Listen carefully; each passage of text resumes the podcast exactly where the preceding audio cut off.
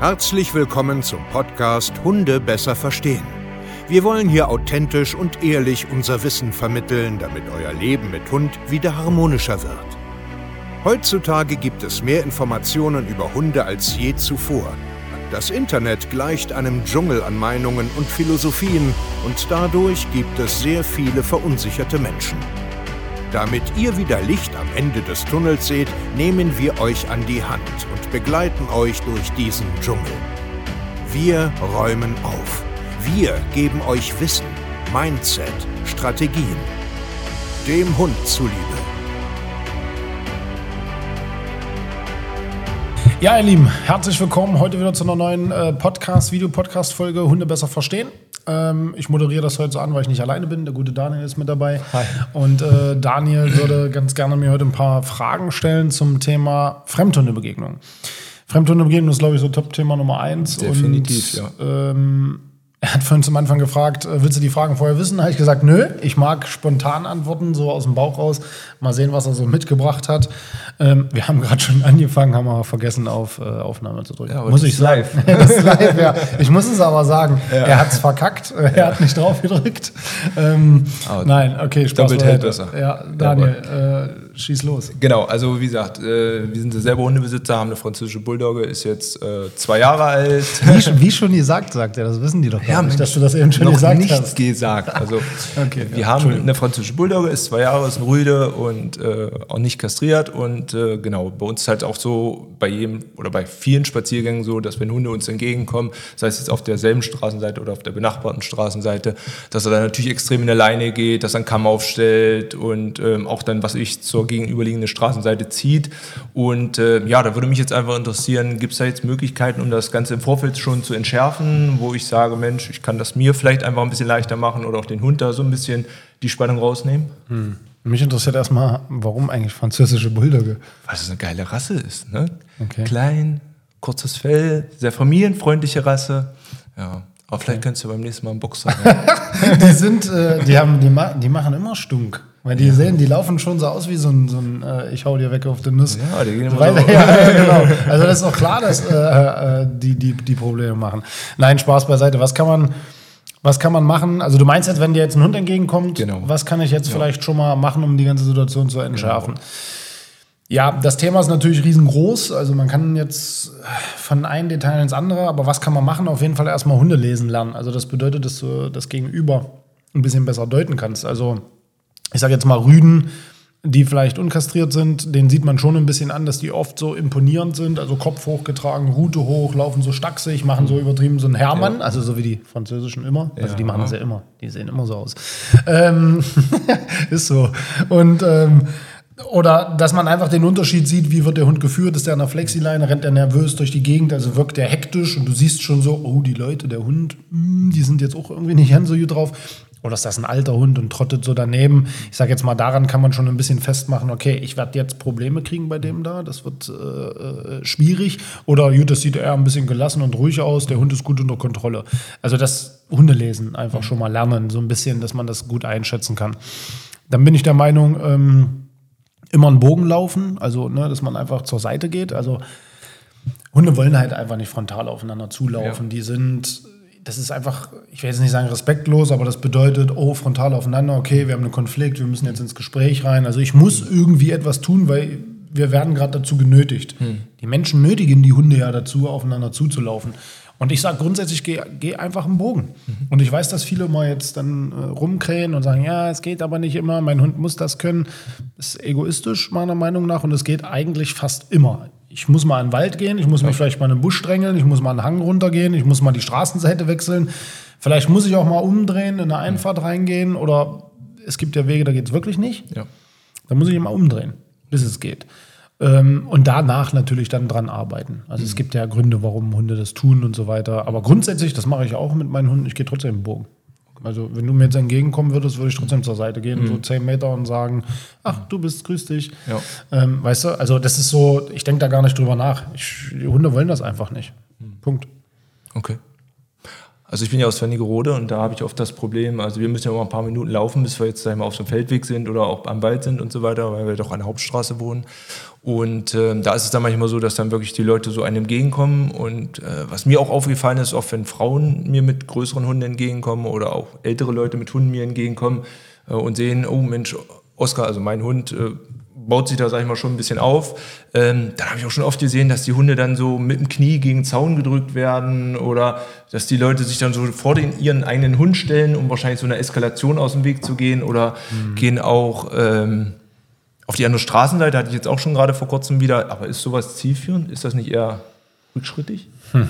Ja, also du meinst jetzt, dass die versuchen, sich da im Weg zu stellen, den irgendwie so wegzublocken ja. oder wegzudrücken. Ja, das ist, weißt du, du, du musst verstehen, viele Menschen sind halt überfordert.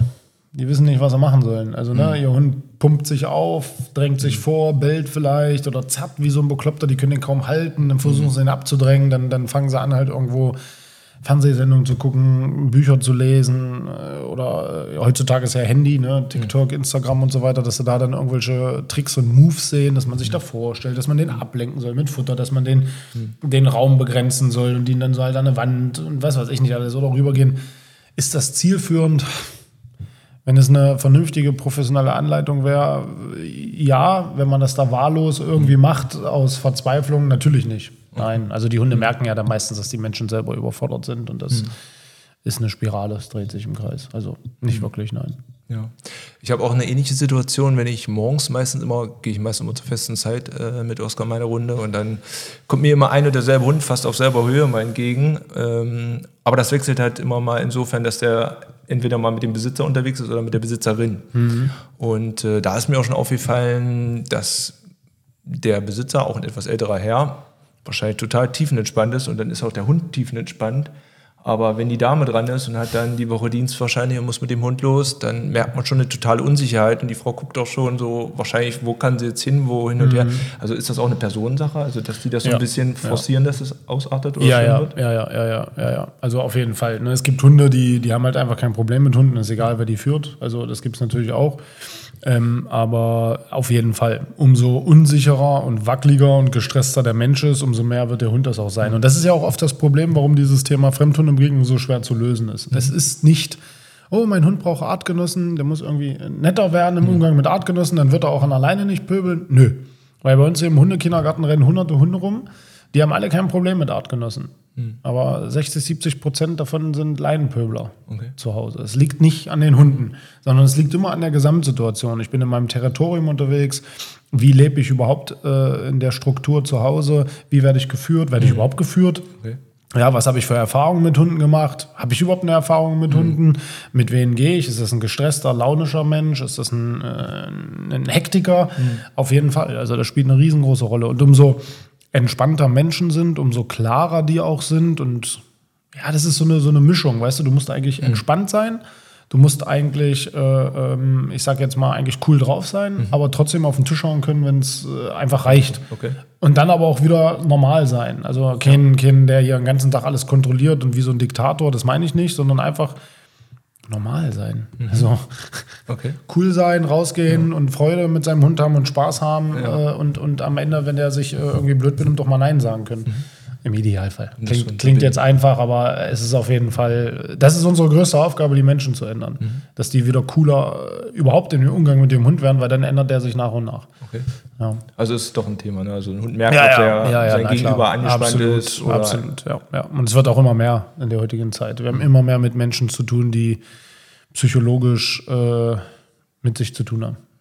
Also ne, ein Hund benimmt sich nicht und dann ist das wie so ein äh, Chaos. Also es ist wie mhm. so ein Gedankenchaos, Emotionschaos.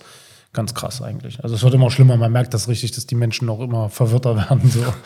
ja, ist so. Okay. Also es ist äh, äh anstrengend. Okay. Alle, die gerade nachdenken, eine Hundetrainer-Karriere hinzulegen, ihr müsst euch um Menschen kümmern, nicht um Hunde. Glaubt's mir. Ja, das stimmt. Oft ist der hinter der Leine das größere Problem. Ja, ja, ja, ja, ja tatsächlich. Ja. Okay, dann würde mich jetzt wahrscheinlich nur abschließen und wie viele andere auch interessieren. Ja, gibt es jetzt irgendwie so, so, so das kleine Geheimnis, so den, den, den Trick, mit dem man. Fällt, fällt, fällt mir sofort ein, unser, ja. Buch, unser Buch lesen. Sauer. Nein.